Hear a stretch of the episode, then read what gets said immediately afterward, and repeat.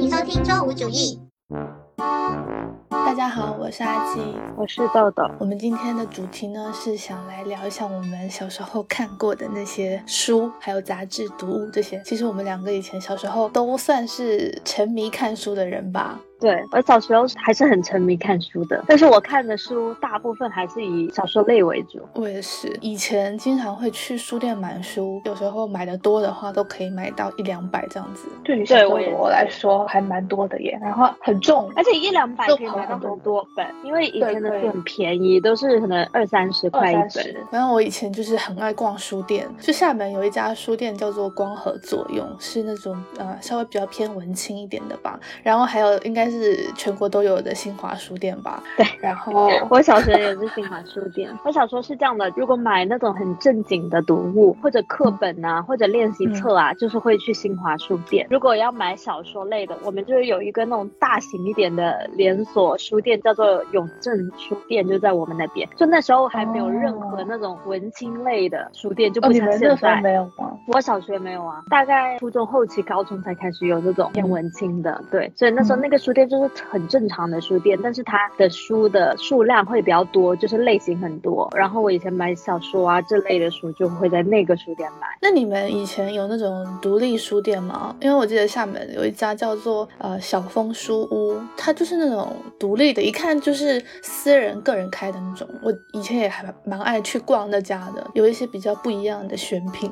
其实东莞是有的，但是我家的那边比较少这种，我记得。就你要去到。市区什么的才会有是吗？对，那还是有的嘛，感觉。对，还是会有。那我们就类似像逛书店那样子，按分类来盘点一下我们小时候都看过的那些书吧。那第一个分类，我们来讲一下儿童读物。这个说起儿童读物，就是我脑子里面出现的是那种什么很卡通啊，就是那种真的很儿童，那种婴儿，可能五六岁的绘本什么的感觉。对，但是其实我们要讲的也不算是这类吧。我不知道哎，我记得以前像书店里面都会有一个。专门的这些儿童文学什么的，比较偏是呃小学左右这段时期看的东西。我小学看的最多的的确确是杨红樱的书，这个是我喜欢看的。因为我小学除了看就是杨红樱的书之外，我另外看的是什么，你知道吗？就是作文集。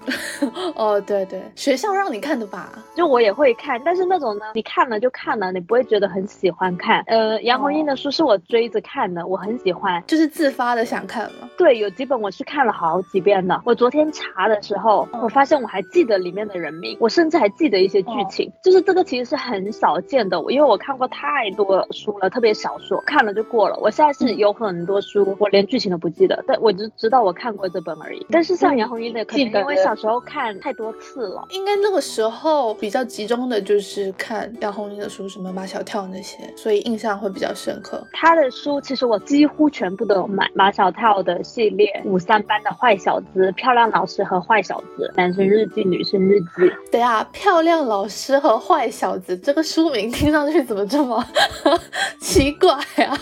你不觉得听起来很像那个终极一班的感觉吗？就是 Melody 跟 Melody 那个角色跟终极一班那些学生，就是那些就是坏小子，然后 Melody 就是个漂亮老师，就是我觉得这个设定很像啊，是这个方向的吗？我想的不是，他不是他的坏小子是小学的坏小子，不是像终极一般那种是高中的坏小子。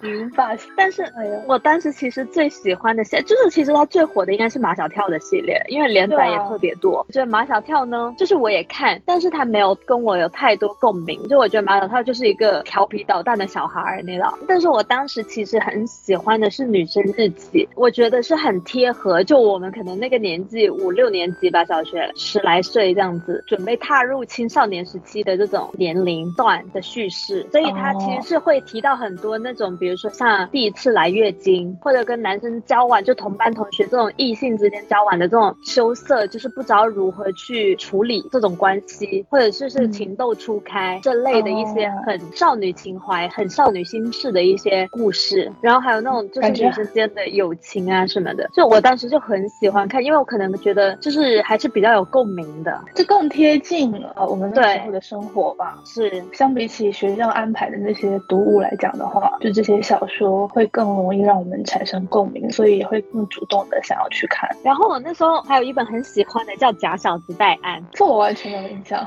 就是他是讲这个女生戴安，就是她在其他的书里是一个配角，然后呢，她这一本就主要讲她的，她就是一个打扮很假小子的一个女生，就会讲到她的家庭，她为什么要影响到她，到底为什么要这样子打扮，然后她其实内心就是比较脆弱之类，还有他的一些生活的事情。我当时有觉得这本书挺细腻的，就是描述一一个女生内心的家庭的因素，然后学校的，然后她的人际交换跟她的情感。我感觉他们这种呃儿童文学写的还是会，我感觉还带一些些怎么讲引导性质。嗯，是。就虽然啊，现在来看啊，我不知道是不是每一本书都特别的政治正确，你知道？就这里可能有一些细节啊什么的，但是当时看的时候其实是完全不会留意到的。是，那肯定啊。你现在再重新回去看以前小时候看的那些东西，感觉应该很多都已经霸道总裁是不是？就是难以下咽了已经。因为我昨天是看到，就我搜这一本书嘛，呃，它其实评分豆瓣评分有八点五，也是挺高的，它五星的比例是最高的。嗯，但是呢，我就在评论看到有一个评论给了一星，他说：“你确定不是小言吗？社会性别驯化加扭曲跨性别，这本书只适合部分直人看，如果给其他类型的儿童看，对人可能有惨绝人寰的伤害。”我真的觉得可能是我小时候看的时候是完全不会想到的。过，对对对对。然后也有人说这是性别歧视，但是很多好的评论是说说这是最爱的一本杨红樱，戴安是杨红姐的小说人物中最丰满的。我觉得可能从他就不论他政治正确不正确，就是从他文笔或者行文上面来看的话，可能那本是相对来说不错的吧。对，不一定，可能那个角色的人物性格或者剧情发展很正确，但是我觉得他可能是也挺真实的，就是这种心态或者这种性格的确是存在的。对对对，也存。所以我以前我们身边也的确也存在所谓假小子的人吧。对，所以我觉得当时读起来还是挺写的挺好的，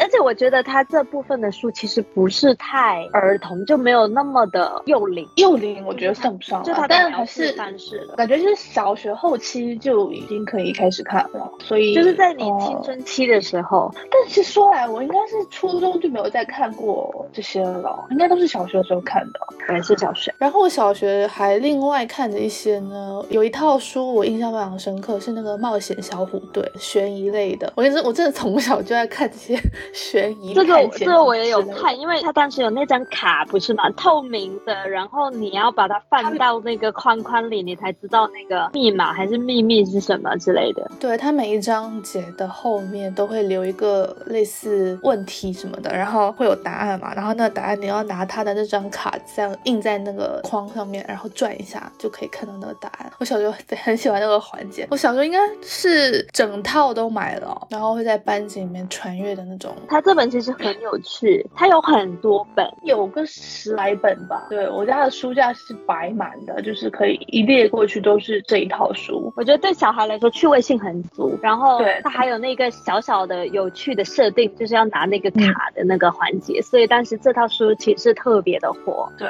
然后另外还有一套呢，是我刚刚真的想了很久才想起来，叫做鸡皮疙瘩系列。我不确我不确定你有没有看过，我觉得没有类似印象。我是觉得它有一点点像那个鬼故事的感觉。它那个系列里面有一些关于木偶的，有一本我特别印象深刻的是那个蜜蜂恐惧症，但反正它应该大部分都是恐怖系列的吧。我印象深刻，可能就是因为它太恐怖了，给小时候的我留下了一些阴影。我都没有看过，我也觉得这个应该稍微冷门一点点，就是没有像那个小虎队那么的火。而且应该小时候会有人主动想要买鬼故事这种书吗？喜欢这类是其实我这类型的还是会吧。我其实我很不喜欢看鬼故事的。我也不喜欢，因为我会自己吓自己，我就会不看。对我晚上会睡不着。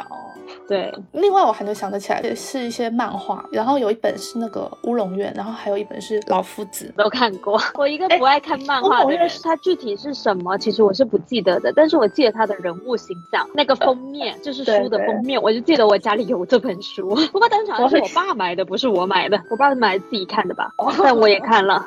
就是我对他那个和尚，好几个和尚的造型特别记得，特别是有一个很看起来很萌的和尚，就是他头很圆，脸很圆的那个，有吗？有啊，有一个高高的，嘴巴大大的那个，是不是只记得有一个脸很长的？反正我就对他形象比较认知度比较高。然后那个老夫子，我其实也是对他形象认知度很高。对，他就那两个人，我感觉有点像没头脑和不高兴那样子。对，一条长，一条矮，因为矮是不是叫矮冬瓜？一条长是什么东西？就是一条长人和一条矮人，一条就是还很像一条嘛。我对矮冬瓜很像那个那个演员，就是很矮的那个演员。曾志伟，对，你不觉得矮那个很像曾志伟吗？哦，有一点，有一点。那个矮冬瓜超像曾志伟的。我现在也不太记得老夫子的故事是讲什么的耶。其实我全都不记得，就是他们任何故事。那他们以前还出过动画的。对对对，我还看过动画，我也看过。好，哎，我看到你写了一个《十万个为什么》。对，这也我我小时候还很爱看一个叫做《十万个为什么》，就是科普类的书吧，我也有啊。但是这这百科全书，我还挺喜欢看的。我也，就他他在我喜欢看的范畴里面，它很有趣。你就是真的不知道为什么，然后你看了《十万个为什么》，就知道了一些为什么。当然有一，其实其实有一点点那种猎奇心理，你知道，就是会觉得这些好奇怪的事情啊，到底是为什么呢？然后你就想知道答案。我们 move 到下一个类别，就是言情类的小说。这还是我小学时间，就是从杨红樱可能是四五年级过渡到这个是五六年级，就是我快 上初中的时候。我记得，我真的很记得，我还在小学，就是这一堆说出来大家应该都看过的文，什么麻 麻雀要革命、天使街二十三号、龙日一你死定了。我我们我们其实是分了几个类啊，就是分当时其实主要好像是这三个作者嘛，嗯，麻雀要革命跟天使街二十三号。是郭妮的《龙日一》，你死定了。《巨小道进行曲》《仲夏夜之恋》是小妮子，那小子真帅。男的诱惑是可爱桃，这些我都看过，我记得我也都看过，但是我现在一个剧情都想不起来了。其实我完完全全想不起来，有一点点记得，他就是有一点像灰姑娘变身的那种。我好像有印象说，就是它里面的女生应该是比较条件比较不好的那种，然后喜欢上一个，好像是有什什么说有雀斑还是什么，不知道我有没有记错，反正就是不是那种漂亮型的女生，然后。反正后来就是变身，就跟那种帅男主纠缠。对，这是我最印象。但是这这几本书里面啊，我不知道为什么，我记得我小时候很爱看那个《居小调进行曲》。那你记得《居小调进行曲》讲什么吗？因为我是完全不记得我记得是那个女生，她有五个哥哥，哥就很多哥哥，然后每一个都很帅。所有就是要考验，就是她喜欢男生还是什么，反正就是。哎，这些都很扯淡哦。这种你最喜欢看是什么？我我现在我应该没有最喜欢看，但是我印象最深的应该是那本《天使街二十三号》。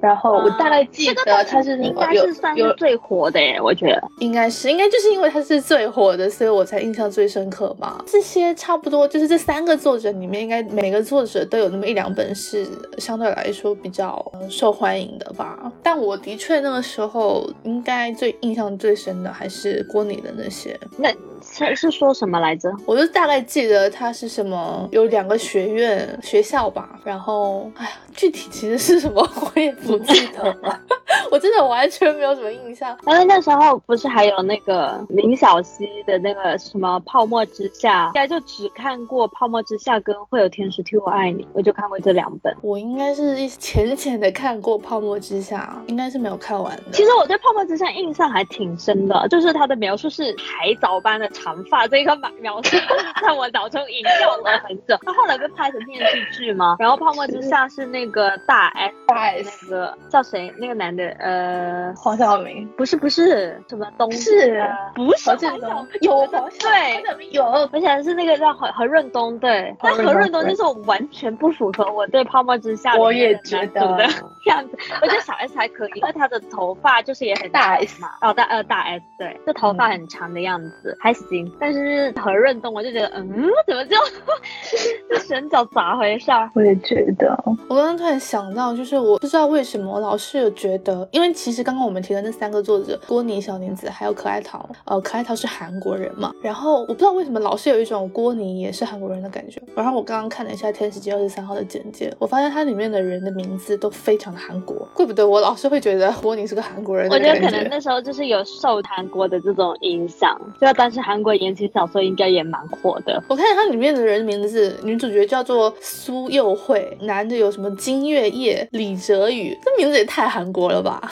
嗯，不过我记得我当时啊，就是这一些书，他们所有的封面都是一种风格的，就是那种动漫漫画的。是啊，是。记得我当时呢，因为那时候才小学六年级嘛，我就不敢把这书买回家，就觉得好像让爸妈看到自己在看言情小说不好。我当时跟我表妹两个人就是迷恋看这些书，然后我们两个就天天跑去那书店，就坐在地上看。不买回去吗？不买啊，也没有人赶我们的。除了我们，还有很多人是这样坐在地上看，我们还会找不到位置坐，就是地上都坐。满了，我们是就是早上可能九点钟书店开门，就一起到书店，九点，然后也太对，然后我们就看到中午吃饭这样子，反正就每天去，然后一个暑假就把这一书全看完了。哦，然后一分钱都没有花，对，没花。但是我当时真的很喜欢《巨小调进行曲》，我就把它买回去了。我买回去呢，我就藏在床底，然后藏在床底，一直藏到我都忘记它了。然后有一次我妈帮我打扫房间，把这本书给扫了出来，然后它就放在我的桌面上。回头去看他在书在我桌面上，我都死了。我妈是不是要骂我？然后我妈就问我说：“你怎么有本书在床下？”我说：“我不知道，可能掉下去了吧。”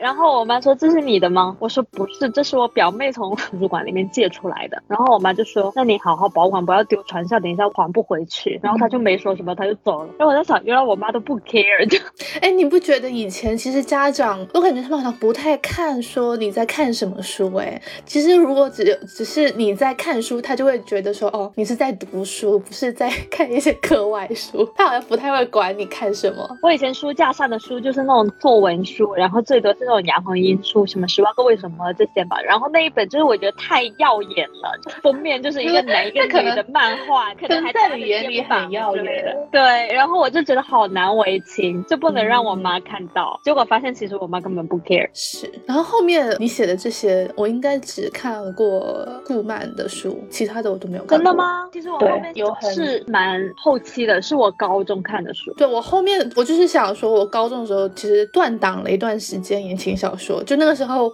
我的精力转移到青春文学，还有一些网文上面了，所以就是言情这一趴我就没有再看了。其实为什么狂看？我这段时间是狂看，因为那段时间呢谈恋爱，我就狂看了一大堆，因为就觉得很爽看的。就是我我当时有意识到，我觉得这个就是一些没营养的言情书，对。然后我就强迫自己呢，可能看三。四本这种没营养的言情书之后呢，再接一本那种我我觉得可能有营养一点的书。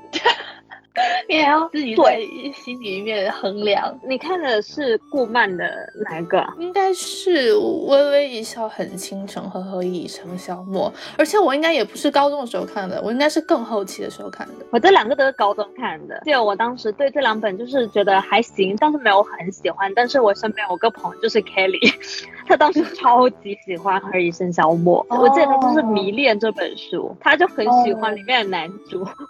我不行，我我。相比起来，这两本我们应该更喜欢《微微一笑很倾城》。我个人也是比较喜欢《微微一笑很倾城》。其实我是觉得《回声》相貌有点虐，我不喜欢虐的书。《微微一笑很倾城》是很爽的爽文，他们根本就没有任何虐的情节，一路爽到尾。就我没有看过这么爽的书。但是后来这两部都拍成了电视剧嘛？电视剧，我两个都没看。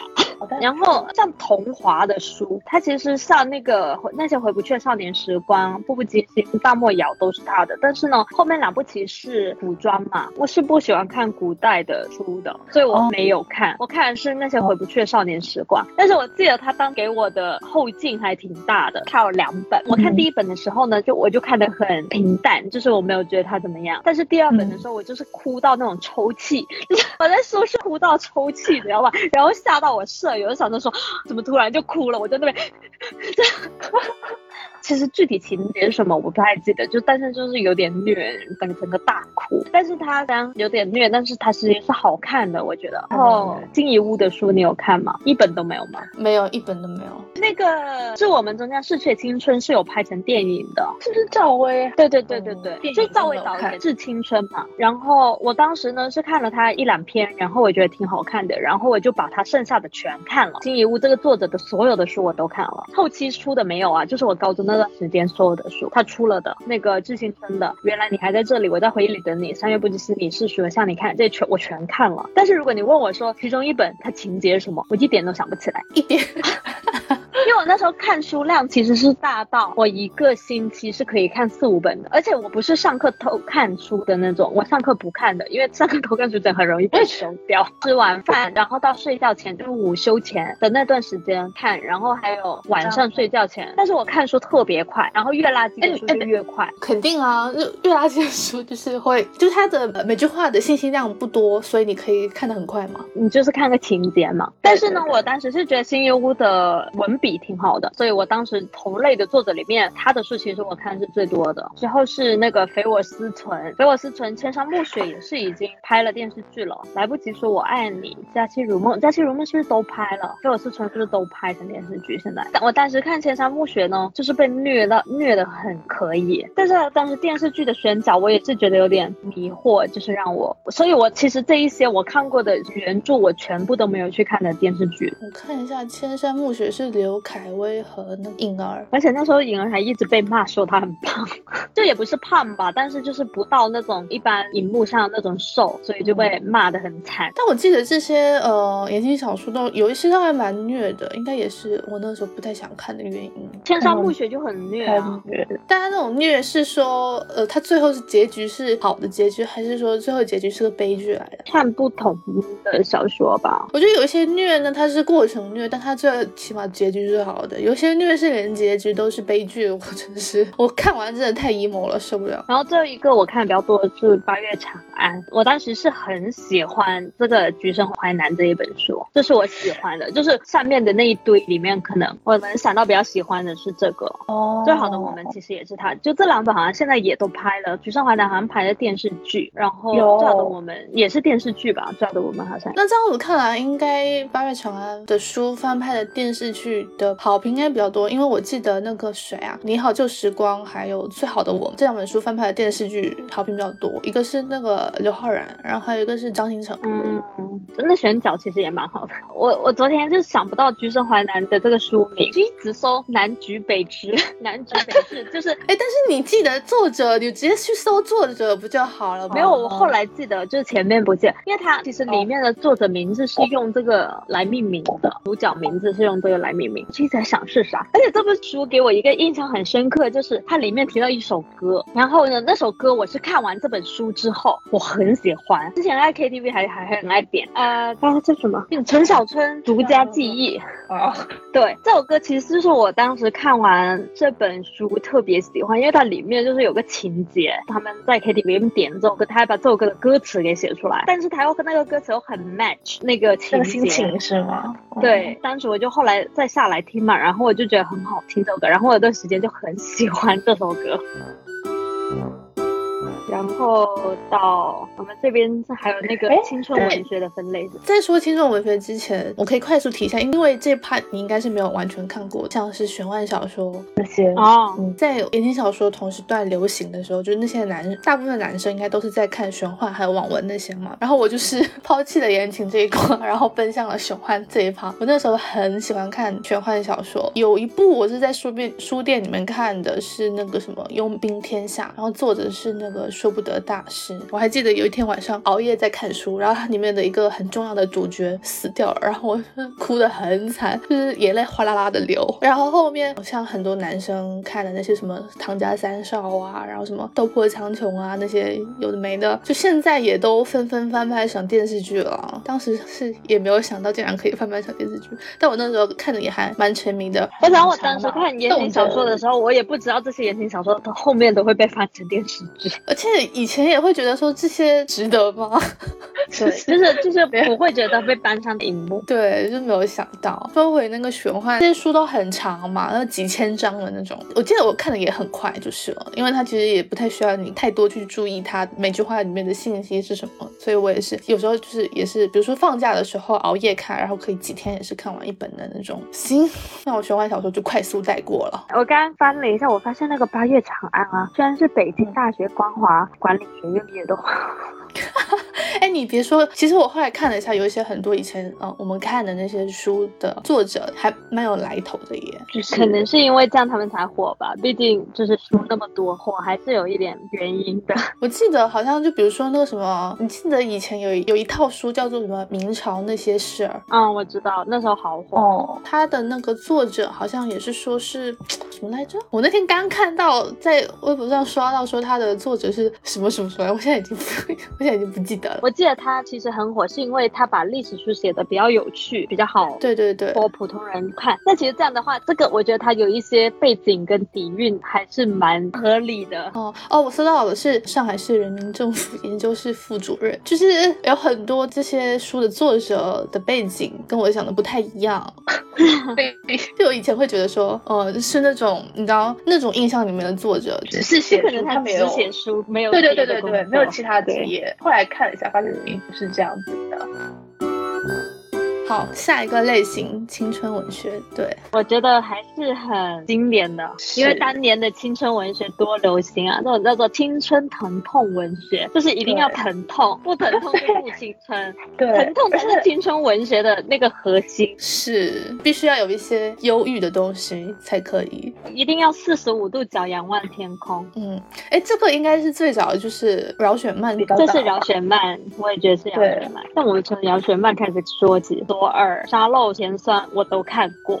很特别，是因为别的书都是那种封面，他们的书是书模，他们找了真实的人来拍那个封面。我一开始想找饶雪漫这个作者，然后我一直想不起来他叫什么，然后我就是搜那个书名嘛，我记得他有一本书叫什么左什么的，然后我就搜左手，然后左手找不到，对我就找不到，然后我就一直搜搜搜搜不出来，然后我就搜马思纯书模，然后才搜到那个。呃，好像是沙漏还是甜酸吧，然后才搜到那个书，然后才搜到饶雪漫。就他当时最火的，好像也是左耳嘛。但是我个人当时最喜欢的是沙漏，哎，而且我还很记得沙漏的封面，就是有一个齐刘海，看起来很乖的那个女生。是是是，我刚刚搜的时候有看到，但是我应该我也都是都看过，但是我还是完全不记得剧情了耶。我只记得好像是比较纠葛的吧，有讲说女生之间的事情，跟那个七月与安生有一点点像的那种感觉。我记得沙漏是一个暴食症还是厌食症之类的，反正对，就是女生之间什么什么什么的故事，什么什么的故事，完全不记得，完全不记得，我也是太久了。左耳是说他有个耳朵听不见还是什么，所以才叫左耳吧？对，但是其实你记得还蛮多的耶，因为这些我是没有，就我只要重要情节而已。但我完全不记得，我是搜了之后才想起来的。具体每一个人，就是他们里面每一个人是什么，发生了什么，这些都不记得。然后，但是我现在搜索尔，我有一点记得，因为我记得那个黎巴拉、张漾这些名字。我记得黎巴拉这很很外向、很勇敢、追求自己的那种个性，然后张漾是男主，我记得。那就 算了，具体。哎，我其实觉得他这些还有时候也也还蛮 typical 的耶，就是比如说有一个女生，然后她是会有比较多怎么讲问题，就是比如说会有抑郁症或者有厌食症或者七七八八的这些一些心理问题吧。然后另外会有一个比较外向的女生，就是在描写这两种类型的女生之间的一些事情。嗯，可能这样子才才比较好展开故事，你知道对吧？而且这样子才疼痛，对，才疼痛。然后 青春文学不可不提到郭敬明，就是。郭敬明其实占了我看青春文学的很大一部分，因为除了郭敬明的书之外，我是看了他非常多的，比如说他的那个杂志嘛，就是《最小说》跟《导》。对，《最小说》跟《导》，我当时几乎是一本不漏，因为到《导》航才出十本，然后后来出完《岛》之后再出《最小说》，我是每次出都买，家里是一整排书，架全是《最小说》，但是我我后来在搬家的时候把它全扔了，因为我觉得放着也没，因为我不会再回看。我以前以为我会回看，因为我都存。了那么多了，我就一直放在那。但是这么多年了，都落灰落成什么样子了，我都没有再拿出来看过，所以我后来就全扔了。觉得最小说还是陪伴了我很多青春岁月的。而且怎么讲呢？抛开郭郭敬明不说啦，里面有一些作者还有他们的很好，还是很挺好的。对，还是可以的。我当时其实对最小说的作者特别就是认知度特别高。我当时是几乎每一个作者他单独发行的书，我全都看。就是有一些我可能看了比较喜欢，有一些看了不太喜欢，但是我都会看。就是觉得最小说有点像招牌的意思。我当时其实最喜欢的应该是迪安跟安东尼。迪安还比较后期了，我觉得。其实也不算后期，他后期还有更多新的人，因为他当时每年都在做那个比赛嘛。我当时还投了稿，你知道吗？真的吗？十二岁我记得我投的时候，因为他要填个人信息，而且我记得他当时呃赢了奖的人是可以在最好说还是岛上面可以有一篇连载。对，其实他也会写说这个作者是那个奖项的第一名还是第二名什么之类的。我看了写洛洛和七几年，其实我也蛮喜欢的，但洛洛出的书特别少。然后七几年我印象最深的是那个被窝是青春的坟墓。哦，对，这个名字说出来真的好古早。对，这但是真的很经典。但是呢，我觉得七几年的书其实是比较隐晦的写作手法跟他的文笔，它其实跟青春疼痛小说还是有一点点区别的。我觉得，对，因为他的文笔比较不是那么浅显啊，所以看到更成熟一点吧。对，你是需要一些时间的，就是你不能看的特别快，就是像那些看那些没营养的言情小说一样。但是我很喜欢像迪安，我觉得他是他文笔也比较成熟，但是他情节性也挺强的。因为我当时是很喜欢那几本啊，就是那个西决东尼。男婴系列的我就特别喜欢，这是我对迪安最喜欢的一个系列。然后他当时还出了一本短篇小说，我应该是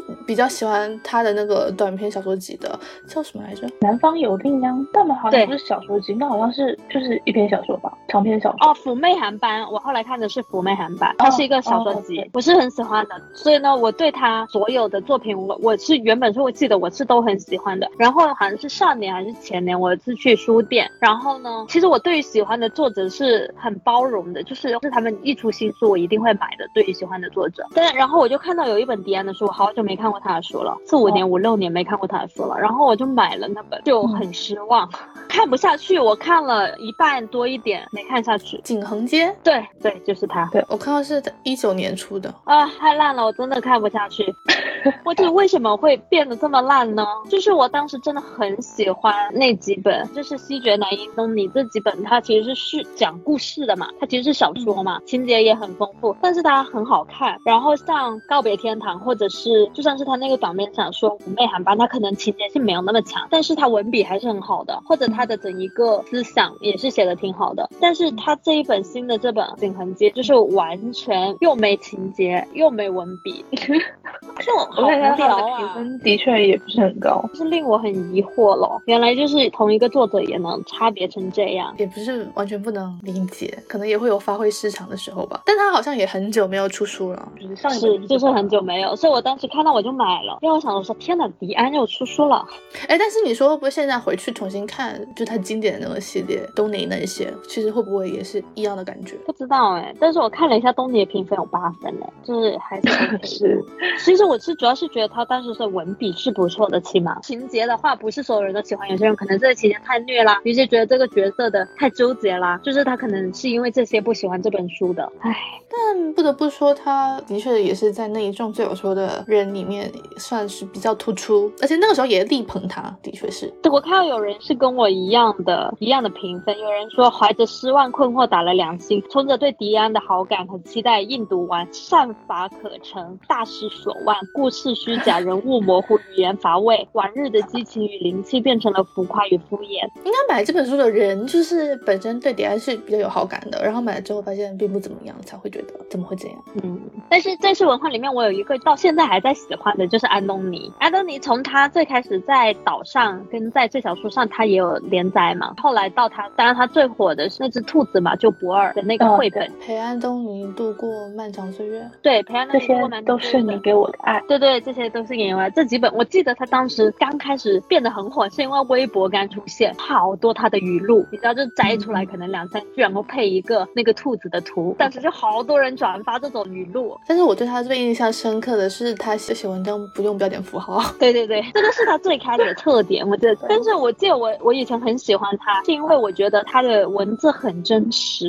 因为他的确也是写很多自己的东西。后来他出那个《培养你度过漫长岁月》，是按照那个彩虹系列出嘛，其实现在都没出完。我是昨天还是前天看到他快要推出成第五本吧。他前面那几本你都有买吗？有啊，我全都有买。他其实这些书他是不是没有情节的，都是散文类的东西。情节是小情节，因为他是写自己的东西，但是还挺好看的，我喜欢，我就很喜欢这种真实的感觉，就是我不觉得他在堆砌辞藻，或者他在浮夸的描述一些情绪或者一些情节，他就是写自己的日常。所以我到现在我都挺喜欢他写日常的这些语句的，比如说他公众号有时候会发自己的东西琐事的文章，我那些都特别喜欢看，主要是他其实文笔也还不错吧，就写的很真实。我我不是还去了他那个展嘛，就是他在那个 Feel Gallery 那个展，对，其实我觉得他粉丝还挺多的，他中粉其实挺多的。我觉得像我这种，我就是路人中粉。然后青春文学这一趴还有另外我们有写了两个，一个是韩寒。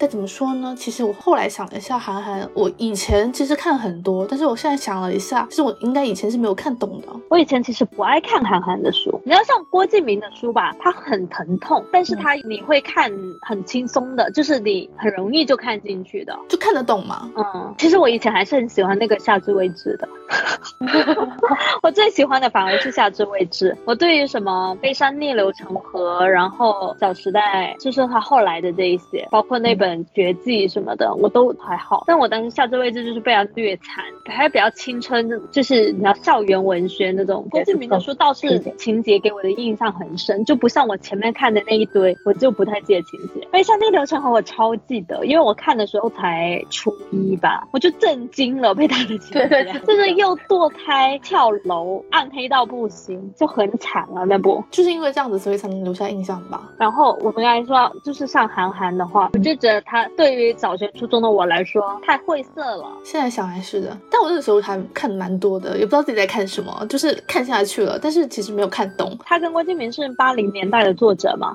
最火的时候，其实更多人看他们的书，其实也是八零年代的人，其实会比我们大一点，我觉得。然后我觉得我们那时候是跟风看的，对对，就是跟风，显得自己比较有文化一点。所以其实那时候也不是特别的看明白。这个感觉我在安妮宝贝上面也有一点点，就他有几本书我也是没看。看懂，但是那个时候其实他的书我都买了，我就每一本都看，但我不一定每一本都看懂。就有一些他其中的有一些书，我其实就是有点囫囵吞枣，每个字都看了也看下去，但是其实他的想讲什么应该是没有懂的那个时候。但我现在也懒得回去重新看了。我记得我当时安妮宝贝的看了几本是那个《彼岸花》，还有什么《素年锦时》？对，《素年锦时》。后期一点的，其实我还有买过他一本叫做《春燕》。我到高中的时候看他的那一本。的时候，我是觉得比较合适我那个年龄可以看懂的了。哦，小学的时候看的那种《彼岸花》的那种，的确是就它的文字的描述是没有那么浅显，就是比没有那么容易懂吧，易读。嗯，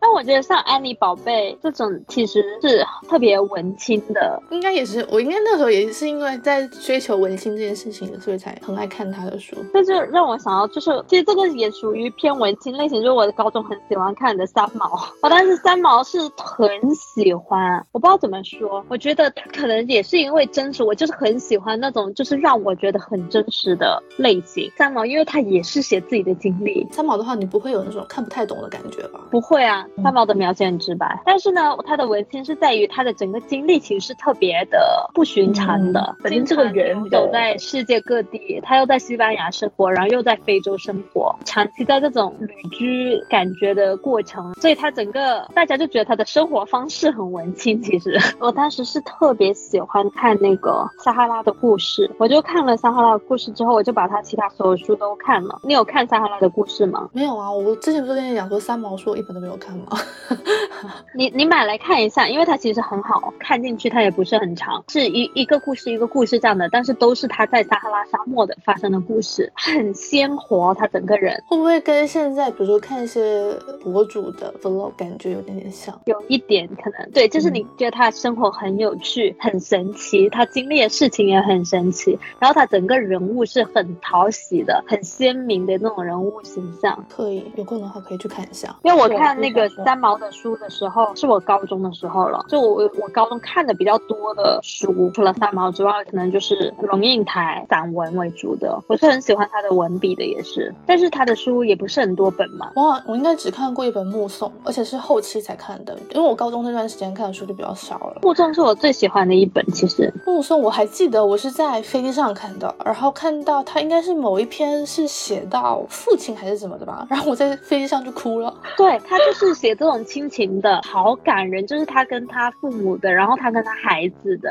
然后小说的话，我高中是很喜欢看《村上春树》跟东野圭吾。我高中的时候其实他很火，因为那时候那个《一颗八四》出来就很火。然后《一颗八四》是我看村上春树的第一本书，我就是被惊呆了，因为我觉得他把整个世界描写的特别细节又特别宏大。我好像大学的时候在你的安利下面去买了，但我好像没有看完，我不记得我看没看完。东野圭吾那本《白夜行》也是你跟我讲的，然后我去买来看了，那本我有看完。但是《一颗八四》我不记得我有没有看完了。它好鬼长，我当时是停不下来。然后我当时在高中的时候我就狂看，就是一有时间就把它拿出来看，就把三本看完，因为我停不下来。虽然我觉得后面其实是有那么一点点烂尾的，我觉得越长的连载越容易烂尾。但是整体来说，其实最好看对我来说还是第一本，把整个一颗八四的世界 build 起来，然后每一个人物什么的这种千丝万缕的联系，很有趣，很神奇。然后后来的书我还我都有看，其实像什么挪威的森林啊、五五五啊看，但是我很喜欢的其实是他的一些短篇小说。相比起长篇，我更喜欢看短篇，因为他每一个短篇小说都可能是一个很短、很新颖又很精致的故事。嗯嗯。所以我高三的时候，因为我太沉迷看书了，高一高二，然后因为小说这种东西呢，会让你停不下来，对，它会停留在你的脑子里面，你会一直想，就特别是你没看完的时候，你更加会想，然后看完之后可能后劲也会很大，可能你还要再想个两三天。所以呢，我高三的时候就怕自己会一直想，就不让自己看小说，全部改成短篇小说。我那时候，那你也也还蛮会控制自己的耶。但是问题是，我就是因为高三的时候强迫自己停了之后，我再也不沉迷，再也没有，对我再也不沉迷看书了。我整个大学都不沉迷看书，很难捡回去了。特别是看书需要一点耐心的事情，可能再加上现在就是各种什么手机啊、短视频啊这种类型的东西，特别短平快，习惯已经改变了，就是没有以前读书的那种静下心慢慢看的习惯了，已经，嗯，也很难回去，很难进入了。就我去年有慢慢的在开始重新看书嘛，就有发现，的确是相比起以前更难进入了。是，我觉得好难进入，但我不知道是利是弊，因为当时就是为了高考，所以才强迫自己停下来的，嗯，就是怕自己太专注。但是之后我真的没有很难进入。那最后迅速的过一下杂志这一块，应该小时候每个人路过报刊亭的时候都会翻一翻报刊亭里面在卖的一些杂志。然后我记得以前小时候，比如说小学的时候，学校也会发一些订阅杂志的那种表给你吧，就看你要买哪本书，你要订哪本杂志什么的。然后他每个月或者是或者说每半个月的学校会把那个杂志给你。然后我记得除了学校的这些，然后还有报刊亭卖的那些，我自己家里面好像也是有订一些杂志的，就是。会寄到我们家的信箱里面，然后去信箱拿的那种。嗯，我家也有订杂志，我家订的杂志是我选的，因为我妈就让我选。哦，我家是订两部分杂志，一部分呢是阅读类的，像那个读者、读者、意林这种。对，另外一部分就是时尚杂志。我记得我小时候是从小学就开始订时尚杂志，一直订到我差不多高中的时候才停的。就每一个月都会有，就看那个刊嘛。然后我家里大概就是订，我家里订的其实是新微，新微跟哪个来？来着两三个吧。你后面你那边没有写什么米娜什么 Vivi 那些吗？那个是我自己买的，就有 Mina 这些。然后我当时的时尚杂志看的都是日杂，Mina 可它可能是每半个月还是每一个月出一本。然后我每次放学就从那个学校后门买的。订阅里面是没有 Mina 的，订阅里面就会有这种新微啊什么这种比较大众一点。对我妈那个时候是会有订那些 Vogue，然后家人啊，然后哦瑞丽、新微跟瑞丽订的是就这些比较大。牌一些的呃时尚杂志什么之类的。然后日杂的话，我好像也是自己在报刊亭买的，就没有定，也不是每一期都买，就是偶尔看到的话会买。我当时是每一期买，然后我家里是好多，就等于我一个月一到两个月是好多好多堆满的杂志。记得以前高中的时候，Kelly 是暑假来我家就把我半年的杂志翻完，就是后来我就一次性了？时尚杂志，对啊，因为我家好多好多，而且这种杂志都挺厚一本的，好重。对，我后来都会就是那种会有那种收报纸啊、收什么的那种店，我都是直接拖到那个店里面去卖掉的。我觉得我对那个比如说穿搭这种东西的，就从那时候开始。对，就是这种兴趣，就是因为我从小就是各种看时尚杂志，而且我是很爱看。我当时还很夸张，我每次去香港啊，我都特意买日文版的日杂，那时候好贵，因为日文版的一杂要八十多块一本，或者有些要一百多块，但它会有赠品。然后我当时超级爱买日杂，其实明明就就是日文版的日杂，明明就看不懂，你知道吗？硬要买。但本来时尚杂志这些都是偏看图多一点点吧？是，就是我觉得日杂很好看的一个点是它很新奇，它当然从穿搭到品牌，然后到美妆，它其实都会推荐嘛。然后呢，它很有趣，就是它总有一个环节就是情景式的展现，就它明明其实是想要推荐衣服的，但是它会拍成图片，然后图片是情节，就是他在办公室啊发生了什么事啊，一张一张一张一张这样子。哎，那的确还听上去确实还蛮日本会做这种事情的。我就会追他那个情节，你知道吗因为它是连着的，它下一本杂志就是连着上一本杂志发生了什么。对，那的确是感觉像是 Vogue 那些的话，会更偏向怎么讲专题一点的，对，不会有这种连载类的东西。所以我当时就是超爱看日杂。其实时尚杂志这些我都不太看字，我都看图更多嘛。但是像一周，我记得那本哦，我真的是每期必看字，就是看的很仔细，是从头翻到尾，看得很仔细的一本杂志，而且它很薄，它是半月刊吧，两周出一期，然后一本两块钱，超便宜。我记得是高中的时候，每次都买，因为它好便宜。我高中的时候就买三本嘛，每次一周看天下跟环球荧幕，其实三个是不同方向的，一周是八卦娱乐、时尚类的，看天下是那种时事类的，然后环球荧幕就是电影。我以前电影资讯几乎都是从看环球荧幕来的，还不是在微博上，你的，现在都是这种社交媒体上获取的资讯。就以前我都是看环球荧幕，这三本永远买了之后呢，那这三本杂志我看完之后就会全班传阅，对，班上的人都我们也是，永远都是我买，然后我买，这总有人去买传，对。但那时候就很爱看这些，就现在就不像是前一样买这本书看这个，买那本书看那个。哎，那我可以再补充一本，就是国家地理，隔几期会买一期这样子。但我其实看它的里面东西也是看图更多一点，就看一些自然风光啊，看一些旅游资讯什么之类的。我觉得国家地理还是挺多人推的，嗯，而且它应该也是 so far 还存活的一本杂志吧。而且其实到现在啊，都很多品牌跟国家地理做联名，活得还不错的一个媒体。是，嗯，好，那我们今天就是盘点了一下我们小时候看过的一些书啊、杂志啊什么，也没有什么好总结的。我觉得我们今天很有年代感，特别是那一些青春文学跟那一些言情小说，就是整个 bring me back 三年回忆杀。哦，嗯，好，那我们今天就到这里了，我们下期再见，拜拜，拜拜。